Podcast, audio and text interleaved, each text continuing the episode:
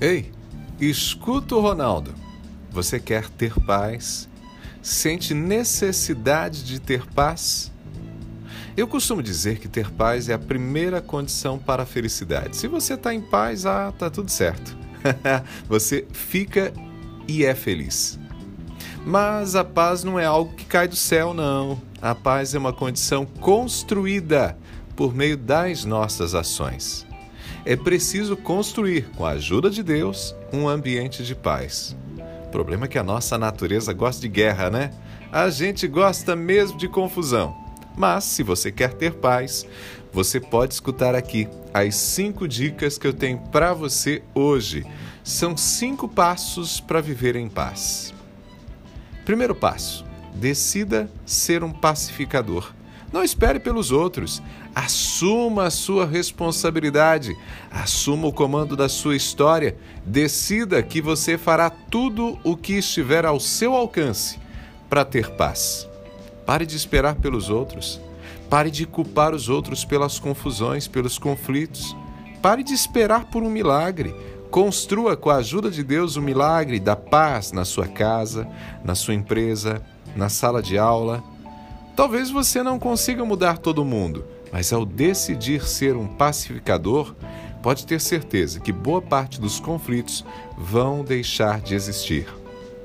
Ser um pacificador significa, por exemplo, num ano político como o nosso, não entrar em discussões com outras pessoas em função de seus políticos favoritos. Pegou a ideia? Segundo passo, seja mais tolerante.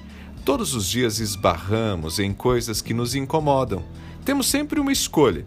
Nós podemos implicar, falar, reclamar, incriminar, criticar ou sermos mais tolerantes. Se for necessário falar, nós podemos optar por uma abordagem mais suave, perguntando, demonstrando interesse em entender o que aconteceu, mas sem ataques, sem fazer sermão. Terceiro passo: admita que você nem sempre tem razão. A gente gosta da ideia de estar certo, né? A gente gosta da ideia de estar certo. Ter razão coloca a gente numa condição de superioridade. Se eu tenho razão, eu sou mais do que você. Sou melhor do que você. Sou mais puro do que você. Queremos ter razão, mas na prática, ter razão é raridade. Na maioria das vezes que acreditamos ter razão, apenas estamos enxergando ou defendendo uma partezinha da história. Humanos sempre são parciais e limitados. Por isso, ter razão é quase uma utopia. Então vai com calma. Se quer ter paz, considere que talvez você não tenha razão. Isso vai te ajudar a ser mais cauteloso. Quarto passo: não confie demais no que você vê, no que você enxerga. Aquilo que a gente vê, aquilo que a gente enxerga é apenas uma fração de um acontecimento. Mesmo num acidente, que enxergamos as consequências e temos testemunhas, existem inúmeras variáveis que nos são desconhecidas. E eu falo por experiência própria. Eu fui vítima de um acidente há quase um ano atrás.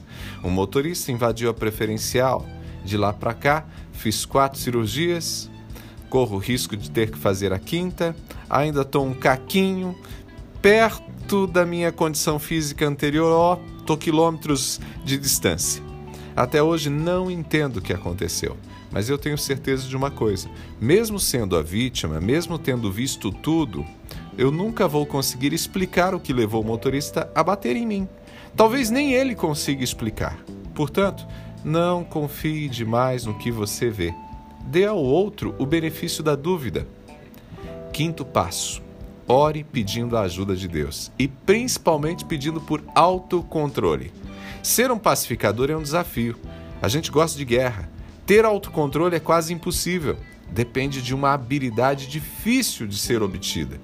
Por nós mesmos, a chance é muito pequena da gente dar conta. Por isso nós precisamos da ajuda de Deus.